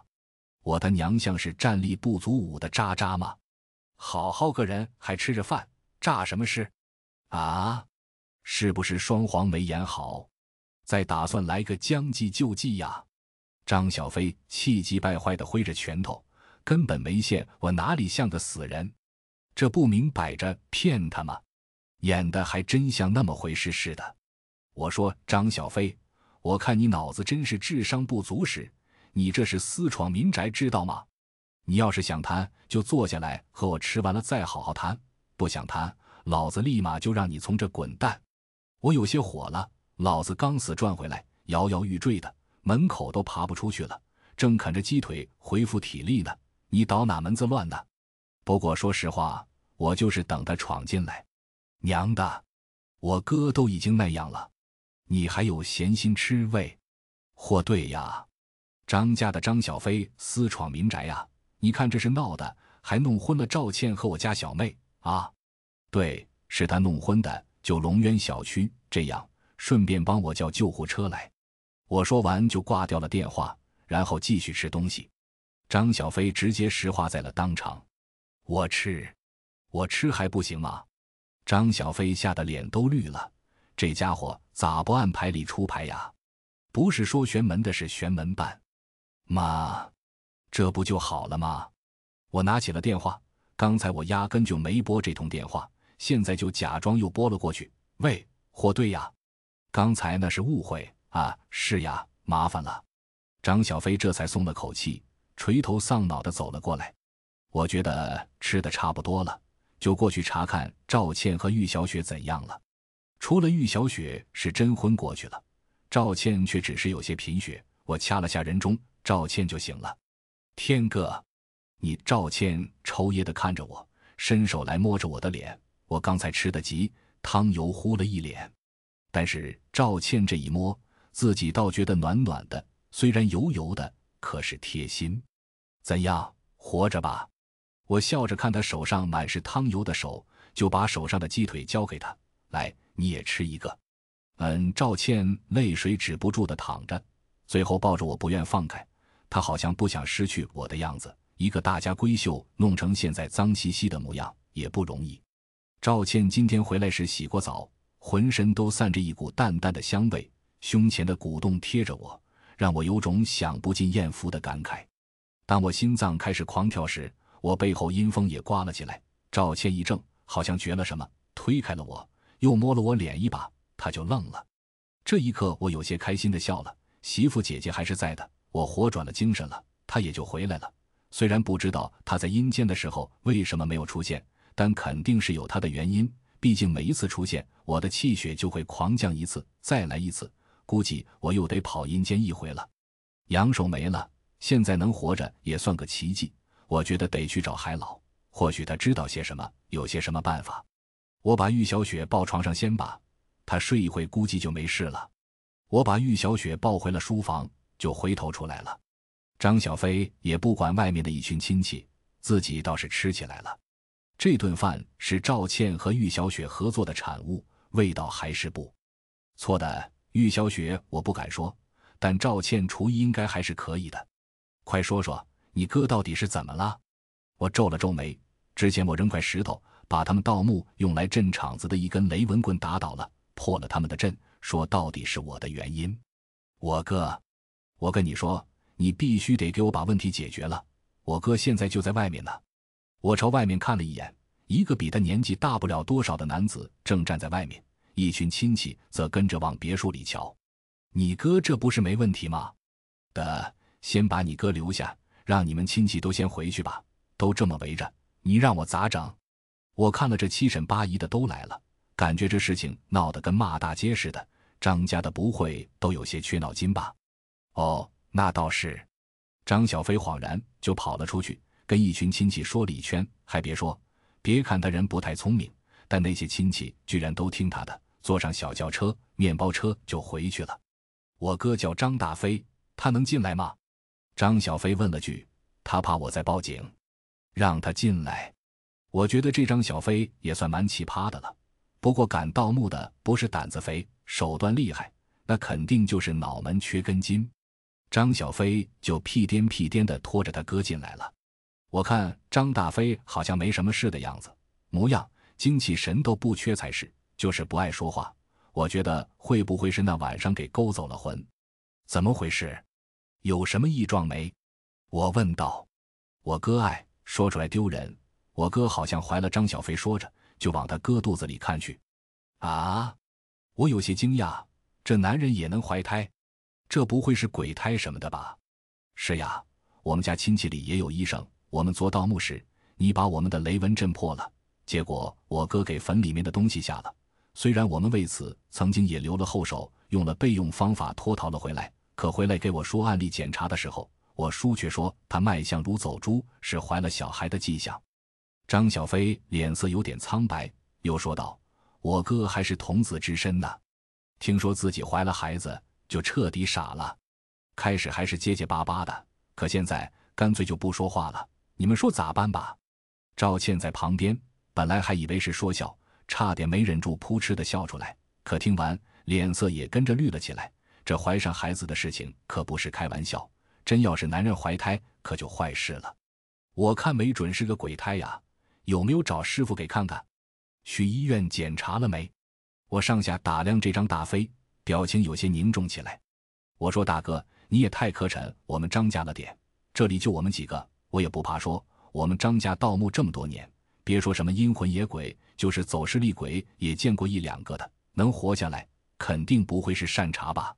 我们会没看过，而且偷偷带我哥去拍了电子计算机断层扫描，就是 CT，也现着肚子里的胎儿了。您说吧。”这是咋整？张小飞有些不高兴地看着我。我想想也是，这张大飞昨晚听着说话，应该中气十足，性格大咧咧的才是，怎么现在一副小女人模样了？连话都不说了，能咋整？有妖降妖，有鬼除鬼，难道还让我娶了你哥，把孩子生下来当自己的养不成？我气急反笑。赵倩一听，没忍住，就跑厕所去笑了。张小飞额头上青筋都冒了出来，我也不管他，摸了摸魂瓮，就把宋婉仪叫了出来。婉仪，你给他看看到底怎么回事，能不能剖腹产？宋婉仪一出来，张小飞头上的青筋马上就消失了，取而代之的是满脸是汗。我的爹呀！您说这不是厉鬼是什么？张大飞也是吓得够呛。他不做法看不见鬼，但他弟看得见呀。他弟有阴阳眼，是张家下一代的内定传人。看到他弟弟的表情和我突然叫出的名字，哪还不知道情况？宋婉仪走了过去，上下端详了张大飞，然后看了眼他肚子，就走了过来，在桌上用汤水写上了血字：“借腹产鬼，祸从口出。”嗯。就是说，这确实是鬼娃，然后生的时候是从嘴里爬出来的，对吧？我看着这古文，就随口解释起来。宋婉仪很高兴的样子，一副娇嗲的样子，似乎说我很聪明。我一看宋婉仪这兴奋劲，就觉得这说法肯定是错的，估计是张大飞嘴巴不积德，说了些什么不好听的话，所以连城山那位要玩死他们一家呢。这怀上孩子说不出话，那只是第一步。啥？这鬼还会从口中爬出来？哎呦，我的妈！哥呀，你可不能这么解决呀！张小飞一听不干了，明知道是鬼娃，那怎么都不能生下来吧？你有没有别的办法？这孩子不能留，得杀！我说道。宋婉仪就又写下了几个字：大小相连，动则必死，就是只能生下来了。那我要你出来干什么？我也有些不乐意了，这宋婉仪该不会是消遣我吧？宋婉仪婉然一笑，就写道：“先除大鬼，再去小鬼。”好，既然这样，那连城山那个鬼是肯定要除掉的了。你哥去到了人家的墓，估计在那还骂坟里面的那位，那位肯定生气了。肚子里的孩子就先留着吧。不过这事情我也有责任，一会我去赵家庄子还有点事，晚上你带上师傅，我再跟你降妖除魔去。等去了大的。小的就不是难事了，我直接说道，然后看向了宋婉仪。宋婉仪在那痴痴的笑，一副乖巧女人的样子，很是无辜。张小飞一听，哪还不明白我其实是什么都知道了，就低下了头说道：“哥，您是高人，啥都瞒不住您。”第五十八章道长，赵倩和玉小雪在外面吃了张家苦头，我肯定不会让他们轻松愉快的把事情圆满解决。至少脸色不会对张小飞多好，甚至今晚得再折腾一下，所以才让他叫上张家的人。加上从宋婉仪的信息里，我知道事情实际没这么简单。你说你张家盗墓就算了，没事还边盗墓边骂鬼，鬼不找你全家麻烦就怪了。把张小飞送走后，我陪着赵谦一起吃饭，他吃了一整碗，似乎还有些高兴，脸上也自然的流露出红昏来。天哥，要不是有你。我真不知道怎么办好了。赵倩低声跟我说道：“提到的是今天他生气跑回房间的事。之前他看到我突然死了，张小飞又来闹事，整个人都崩溃了。他不是个能镇得住场子的人，遇到大事慌张就在所难免。幸好我及时活了，好好的把所有大小事情都一并解决了，要不然他可还不知道该怎么办才好。没事，白吃白喝你这么多天，总得帮着你不是？”这几天别墅随便住的，我老脸都难免有些红了。其实我真没什么钱了，不白吃白喝，好像我现在也真混不下去，得想点办法捞点偏门才是。天哥是我请来的，住得越久越好，怎么能说是白吃白喝呢？况且救了我这么多次，这根本不能用钱来衡量。赵倩急忙的反驳我，结果给呛得咳嗽了起来。好吧，好吧，你说的算，别着急。我赶忙过去拍了拍他的背后，帮他顺了下气息。那天哥今天的事情，你不会怪我吧？赵倩可怜兮兮的看着我，看得我都觉得正是因为这件事，我就给他气死在房间里似的。今天气血亏空的厉害，我也有些恍惚了，说话也没经过大脑。倒是你可别在意，我让他宽下心，毕竟他历经大事，这些天心思太过纤细了。嗯，不会的，都是我太过敏感了。赵倩连忙的点头，脸上红扑扑的。我近距离看着她美艳不可方物的模样，以及景象下那片雪白，心中免不了有些小鹿乱撞。脸红和肉感是鬼所不具备的，总能让我神魂颠倒。不过一想到媳妇姐姐，我也就不敢有进一步的举动了。对了，我家小鬼还要你帮做法把衣服烧给他呢，很期待。你现在有没有空？我趁机问道。细菌太喜欢他的衣服了，现在还想在房间里摩挲呢。我害怕细菌弄坏了，并没有给他穿到身上。当然有时间了，今天我才剪好，准备吃饭的时候还想拿给你看的，结果还好只是虚惊一场呢。赵谦轻拍胸脯，硕大的胸部却跟着起伏起来。我咽了口唾沫，努力转身回书房，拿来了红色的名衣，并把细菌从魂梦里放了出来。西君就拿着这件红色的古装裙子在原地转圈，他好像很兴奋。我觉得这衣服可能是他唯一没有想过要吃掉的东西。嗯，好衬他哦。赵倩和西君也蛮熟悉了，毕竟好几次都在车上被这小女鬼盯着，记忆很深刻。那现在就去做法烧给她吧。我提议，就带着西君上了道场。别看西君很可爱。我也从来没敢把他放离自己视线，他有过前科，我生怕他会做出点出预料的事情来。赵谦也吃完了饭，正好做这件事情。随着火焰的升起，站在神台前的西君身上的衣服渐渐的透明，并且开始消失起来。赵倩有些疑惑的看着我，怎么盯着西君这么死？等我看到西君衣服快要没的时候，才反应了过来，干咳的转过身。行了。赵倩很快就跟我说道：“我转过身，现现在的西君袅袅婷婷的，真是漂亮极了。她身材削瘦，并不是一般孩子一样胖嘟嘟的，头也是披肩的，手臂细的跟藕条一样，脸也是倾向于偏瘦那种。衣服很合适，大红的边缘镶了了些小金边，仿佛一缕轻纱，很有宫廷女装的样子，跟之前随意一件红套子比，不是一个档次。”西君虽然吃东西时不注意形象，但修养的底子是内在的。穿上衣服后随意一转，一眸一笑间就跟小公主一样的天真无邪，害得我现在都不想让她去战斗了，还是觉得抱在怀里好些，做个换装宝宝，以后偷偷自己欣赏。正在我痴痴的看着时，细菌又飞跑了过来，一把就搂住了我的脖子，咯咯的笑起来，然后扭头去看赵倩，似乎敌已经完全去除的样子。赵倩看到西君喜欢自己也很高兴，可毕竟是厉鬼，他是不敢靠近半步的。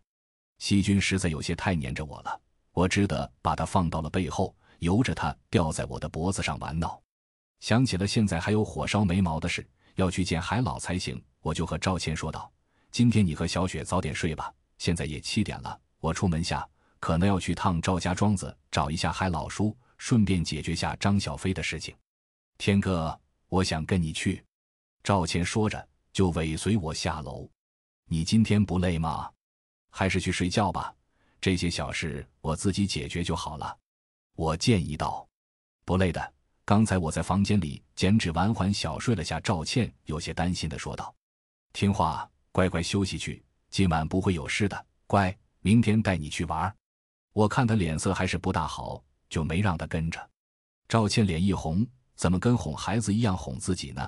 但心里觉得美滋滋的，就点了点头。那天哥小心点，放心吧，我还拿着赵倩车子的钥匙。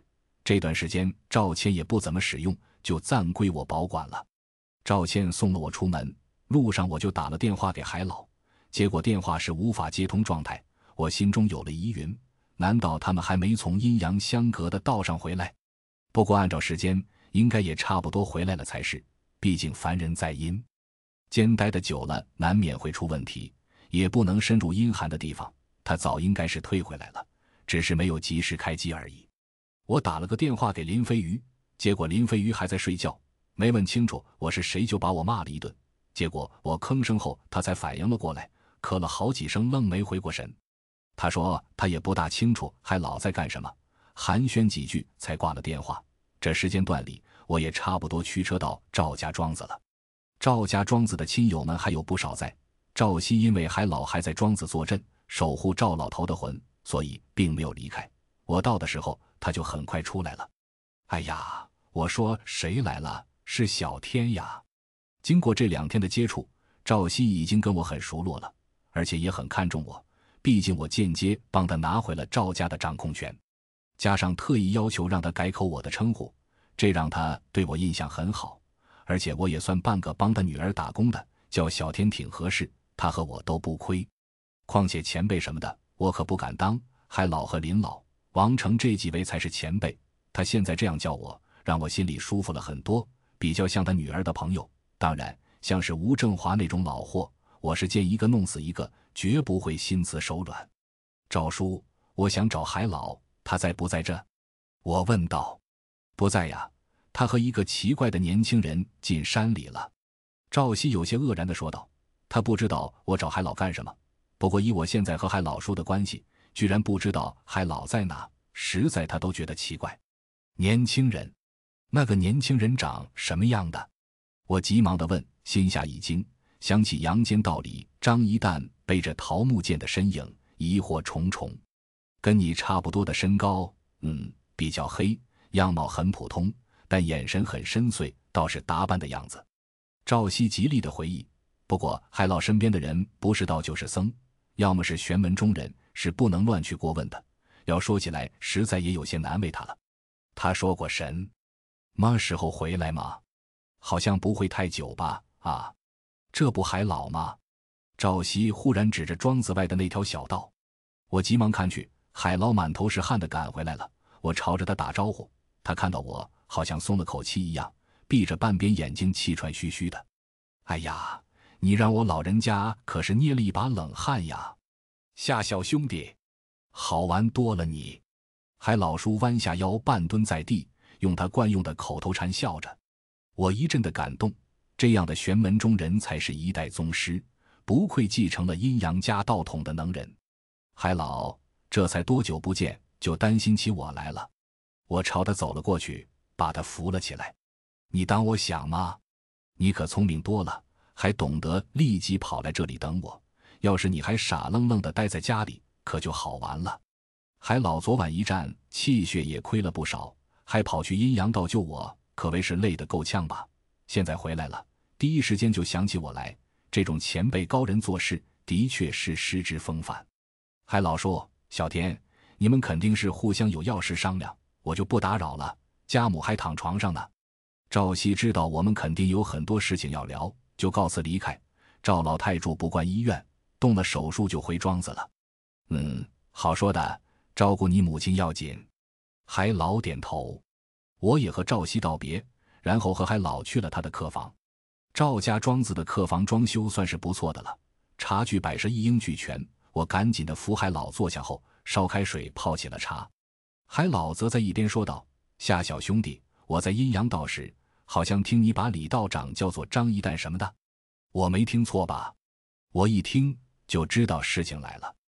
第五十九章求师。洗好茶壶时，水也开了。我把开水倒入茶壶，静待茶水。还老挪了挪大大的眼镜，等待我吭声。看来把这件事情看得很重要。我不明白还老问题的来源，不过面对这样的前辈，糊弄他没有意义，就说道：“还老。”不瞒您说，张一蛋原名张元义，是我儿时小一村的小，从小和我一起长大，熟的不能再熟了。如果那时候阴阳道里不是梦，那我看到的人就是他，不会是你说的李道长。哦，那这事情就巧多了。当时我听你说起这个名字，后面还特意问了李道长。我看他虽然一副莫名其妙，不过眼神中的凝重肯定有的。看来这李破小道长身份很有意思呀。会不会是你朋友身怀不露，准备以另一个身份是你？还老捏着有点圆的下巴，清明的双目也有些迷惑起来。什么？李破晓！我惊呼一声：“李破晓！”那日小义村外坟地给张一蛋立了衣冠冢，盗取他尸体的正是那他。难道这李破晓是些什么厉害的妖鬼，能借尸还魂？是呀，当时找到我的时候。他说他是李家的远方表亲，乾坤道传人李破晓，要求立即让我带着他去阴阳道办一件大事情。此事干系重大，事关生死，还非是寻常。我琢磨着，李家是县里四大玄门中最为正宗一家，况且李破晓道长还带来了李家的信物，我澄清于李家，这忙也就揽下了。还老说着是点醒我，他是李破晓带着命令口气带去的，对方身份可不一般。实不相瞒，还老张元义已经在小义村死去了。绑着封魂符的剪刀刺穿了他的胸膛，是我和玉小雪亲眼所见。不过我们当时因为出了意外，并没有立即埋葬他。等返回时，他的尸身就已经消失了，只有衣冠冢留在了那里，立起牌位的署名李破晓。我极尽把持冷静，拿起了茶壶时，手还有些激动的微微颤。你，是说借尸还魂？还老嘴都张大了。抿着的茶水差点没喷到我脸上。嗯，我觉得很有可能。您老擅长阴阳术，应该知道这里面的门道吧？他还在墓碑上留了“生无留念，死无留名”之类的文字，说明他应该知道这具尸体是个空壳。张元义的魂已经给外婆的封魂符打散了。我点头回应，希望能从他口中得到什么信息。如果李破晓敢借尸还魂，我拼了命也要把张一蛋的身体夺回了。夏小兄弟，你对封魂符了解多少？既是封魂，并不会因此打散阴魂吧？顶多是将魂暂时封入符纸。欲了解符的高人，也能强行解开此符的。就算不解开，待在阴气重的地方，时间一长也会失去效果。而且，周英前辈擅长的是养鬼道的幻养和招鬼术的驱使符法。却并非擅长此种全真封禁符法吧？我觉得吧，如果此符出自周英前辈的手，那对方要是强大的魂，此符虽能封住一时，却很快也会解开，未必能再奏效。这你可有想过？海老高深莫测的说道，提示我把事情的详细经过说出来。海老实说，我直接愣了。这么说来，张一蛋的魂很可能当时就没有消失，还有怨尸周旋。是不是也意味着封魂符根本不能完全封住他？外婆因此才让张一蛋取来周旋用过的剪刀，那把有封魂符的剪刀呢？我一想，浑身都凉了半截了。当时在坟地那会，光注意张一蛋没了，愣是没在意剪刀。外婆的笔记里，他出道后遍访名师，学了很多制符之道。可惜，限于自身道统的问题，他也有许多符纸画不出来。比如通阴符一类，这些都是从一些正统高人手中拿来的；还有召来丁甲天兵一类的，这类符纸的绘制之人，如果未受过职，没有符浆，就无意识灵兵的权利，画符也就真成画画了。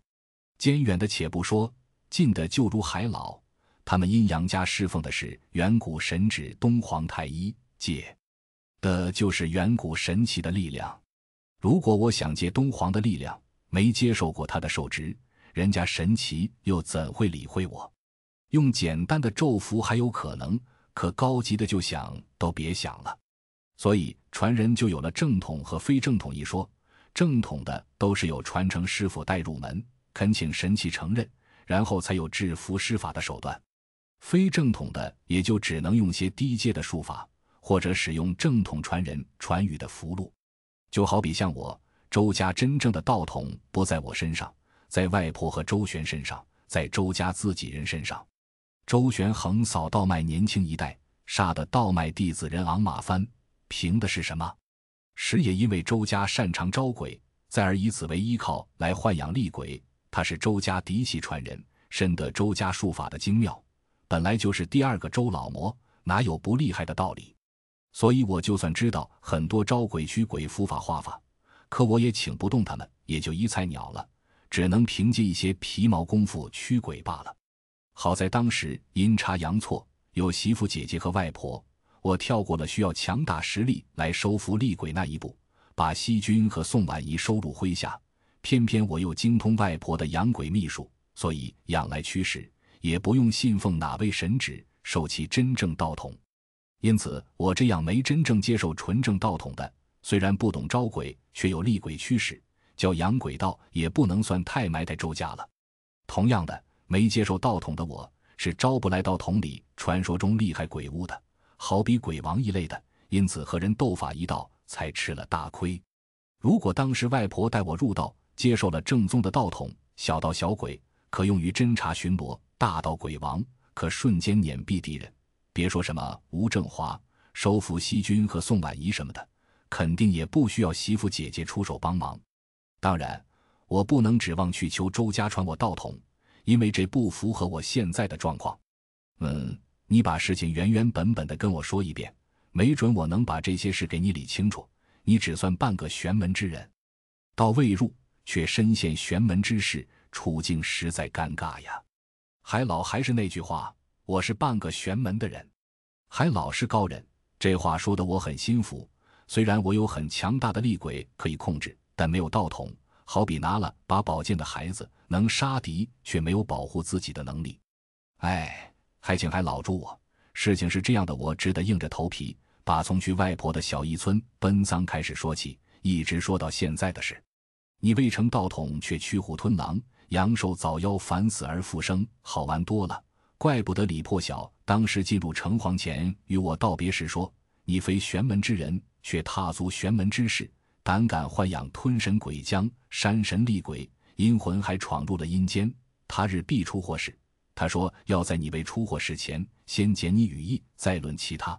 所以，我这次回来也有劝你离开本县，去往其他别处避避风头的想法。海老一边听着，一边皱眉说道：“原来李破晓已有除我之心，对此人我真是心中窝火。你李破晓盗张一旦的尸体，借尸还魂，老子还没找你麻烦，你倒是奇葩，还要灭我的西君和宋婉仪，真不知死活。海老，我的事情想必你也知道了来龙去脉，我阳寿已尽。”现在不死，没准哪天就没命了。外婆还给人关入了血云关，我肯定要走引凤镇那条老路。您看能不能收我为徒，传我阴阳家的法术，让我避祸救福，远离凶恶？我诚心诚意地跟海老说道。海老以阴阳术从死阵走出来，连占星算卦、借法结印都样样精通。昨天又凭借法术和吴正华斗个旗鼓相当。那是自身的真本事。如果我能学到一二，也能缓解我的危机。现在我阳寿已尽，再给下面的城隍爷照一次，没准就回不来了。我引你入道不难，我本来也无弟子门人，而且光论你和周英前辈的关系，我收你也是分内应当。可我本事实在卑微，从以前开始就因为贪玩，未能学得自己师傅一成的本事。况且你背后那位可非是一般，不行不行。我看还是再找能人怎样？至于阳寿一事，我却早有能缓和的方法。你看，海老一边说，一边是摇头，老脸都有些涨红了。海老，您本事我是看过的，怎么能算卑微？求您还是收我为徒吧。我看的言语有些松动，立即拿起一杯茶奉上。海老已经有些神情紧张了，伸出手就制止了茶水，赶紧道：“说过不行就是不行了。”夏小兄弟，我要收你为徒。你也知道，你背后那位可不是一般的，我还怕死的不够早呀。你非要拜，就拜我师傅。你我师兄弟相称还差不多，反正师傅已经死了。你背后那位降罪下来也不怕受不起。而且我只负责引你入阴阳家的道统，却并不传你法术，只给你师傅传下来的书籍自己学去。不懂可以问我。当然，我先说好了，很多我也是不明白的。别指望我都能回答你。我一听，哪还有不愿意的？那可是阴阳家的道统，我之前就基于良久的，立即叫道：“海师兄，反正海老也不是倚老卖老的人，我这一回算是撞上大运了，有海老当师兄，那还不是扯虎皮当大旗了？”第六十章破晓，师弟，海老叔热情地回应着我，声音中带着一丝颤抖，看来他也是激动。没想到自己晚年了还拜师收徒，多了个师弟，那可是了不得的大事情。师兄，我怕他觉得我不够热情，立马又回应了他一句，差点没抱过去。可我心里总觉得有些难为情。你说两个大男人，一老一少，这么叫好像也不是那么一回事吧？哈哈，既然我们都是师兄弟了，那这件事宜早不宜晚，这就回我的道场，给咱们俩的师傅磕个头去。海老叔急着喝完一杯茶，就马上跟我说道：“打铁趁热，我也没什么意见。本来我也是试探性质的要拜师，可谁曾想，却成了海老的师弟，实在造物弄人啊！”刚起身，张小飞就打了电话过来：“喂，我们这边准备开始了，你什么时候过来呀？”“到那边了。”“好，我这就准备过去。”我挂掉了电话，就转头和海师兄说道：“师兄。”之前张家去到连城山打靶场那边的墓，摆下了雷文阵，结果半途让我不小心破了他们的阵。然后问题来了，他哥给墓里的脏东西下了咒，现在怀上了鬼娃，要叫我去帮他们解决呢。什么？张家要到打靶场那座古墓，还怀上了鬼娃，不想活了吧？雷文阵，雷屁个阵！真以为这墓好盗的？那墓地出龙戏珠，老人传说那是墓中墓，一座镇一座，两个张家小娃娃当自己是神仙，跑去盗墓，好玩多了。他们，还老师兄一听就火了，这不找死吗？这一座明摆在那几百年的墓。历年来，难道就没人现？多少人去到过都没有成功，说明里面的说法深着呢。龙戏珠，墓中墓，我觉得悬了。这墓居然这么厉害！是呀，这座墓可葬了两个厉害的鬼物呢，不找死吗？有多厉害？我皱了皱眉，我可不爱管闲事。如果真的太厉害，为小命着想，我宁可是不去的。呃，也不知道。反正很厉害，不过再厉害也不关我们的事。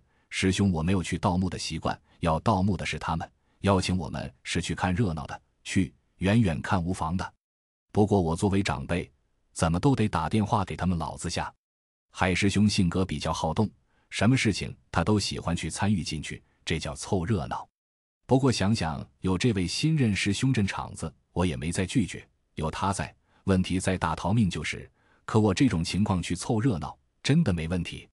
然后这位新师兄就打了电话给张家的长辈，结果电话那头果然就暴跳如雷起来。看来张家两兄弟并没有把真正的真相告诉自己的长辈，没准那怀上鬼娃的真正原因都没说呢。所以我说这两人找我和赵倩算账，怎么尽是带七大姑八大婶的来？原来死他们出了事不敢声张呢。看看这两个小家伙。愣是没跟他们爹娘说是到的墓中墓，哈哈！现在事情闹大了，张家的老太婆也要过去了。走走，好玩多了。海师兄凑热闹成功，就拉着我去开车过去。我头皮麻，墓中墓这种东西听着就不大吉利。师兄居然让我去凑热闹，也太不靠谱了点。我上了车子，启动后这一看，师兄居然没上车，扶着车子就咳嗽了起来。我看好像情况有点不大对劲，就立即下了车，说道：“师兄，你这两天太累了，要不这凑热闹的事情咱就不去了。”哎，别说累是肯定的，借到阴阳，元气难免是伤上加伤。我下车去看的情况，海师兄却扶着我一会，可正是这一会，他看向天空，脸色忽然一变，不对劲呀！师弟，你有没有现什么？师兄，您说我能知道点什么？皱了皱眉，我也跟着看向天空。天上乌云密布，星斗都不见了，是有那么点阴凉阴凉的，好像要下雨的感觉。可也不至于有什么事情。生吧，海师兄也不理我，一摸地面，手似触电一样的抽了回来，就急忙把背包里的龟壳拿了出来，在手里抖了几下，然后铜钱撒在了地上，捡起了铜钱，他捏了下手指，开始盘算什么，最后看了看我，愁眉紧锁起来。不行呀，下边出事了，不知道李破晓怎么搞的，没镇住场面，下面要翻天了。我一怔，脸都白了。难道下面那位要催我命了？那么快，我可没任何把握和他斗法。西军就算实力飞涨，但也就能堪堪和黑白无常大将打平。宋婉仪虽然勾魂夺魄是一把好手，可要面对那洞四能放出鬼手抓人的城隍爷。那绝对是一捏一个死的，毫无胜算可言。师兄，李破晓到底去下面干什么了？他没告诉你吗？而且你不是说我的阳寿有缓解的方法吗？我急忙的问起来。海师兄拿下了自己的眼镜，抹着头上的汗。是呀，但缓解的方法可都要建立在李破晓能撑住一时半会的基础上吧？其实呢，师兄当时也是开了阴阳道才陷你在里面的。所以我就立即让他出手了。那家伙也算半个好人，看你落难，就先救了你。可结果知道山鬼和吞神鬼将是你的豢养鬼后，他正后悔的很呢。你倒好玩多了，碰上师兄我一下就回来了。李破晓进去可直接就面对上城隍爷，给占了先机。好在你师兄我聪明，开了秘法，直接就还阳了。毕竟他之前说了，借到阴阳路，剩下的都有我。我当然脚底抹灰跑了。师弟，你说是不是？师兄，我跟他又不熟，第一次见面，犯得着拼命？而且这城隍爷还能叫城隍爷？你见过带着死人面皮的城隍吗？确实没见过。我遇到他，直接就是逃命的份。可刚才你龟板算的什么？你怎么知道李破晓失败了？然后你手指又算的什么？怎么最后看向我了？我心中疑惑陡生，看着他汗水淋漓，心里那个悬呀，差点没掐他脖子问了。我用龟甲卜卦算，是算了李破晓这小子的命数，现他可能就斗不过下面那位了，似乎已经跑回来了。下边现在杀气腾腾的追杀他呢，把天都搅得变色了。师弟，还别说，李破晓命比你大多了，现在安全了。所以我刚才就用手指顺道算上你。可你现在呀，是命在旦夕，福祸未卜呀。师兄，你不靠谱呀！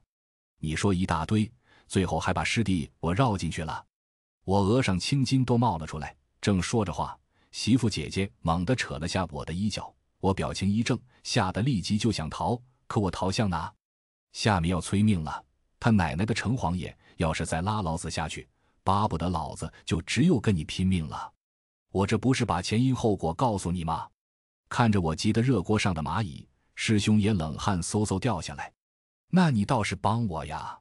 我都感觉下面马上要飙了，周围什么都没有，媳妇姐姐却猛地不停拉我。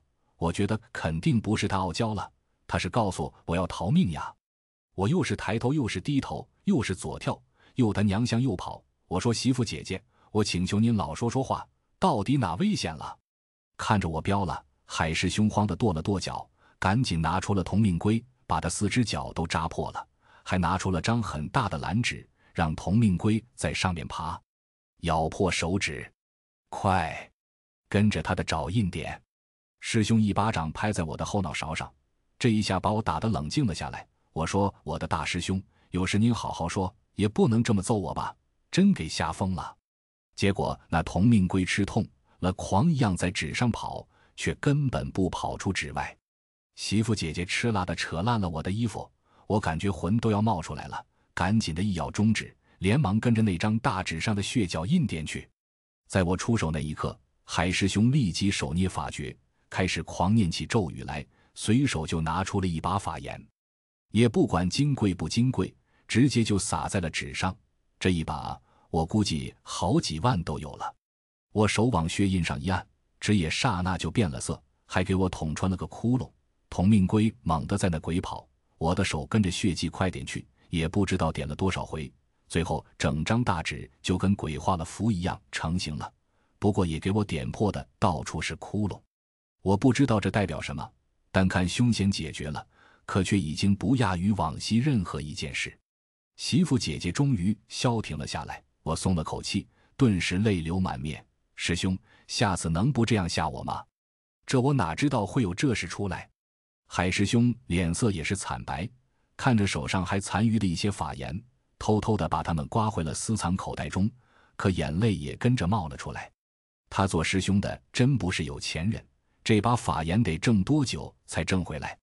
师弟是认得爽，可有点亏钱呀。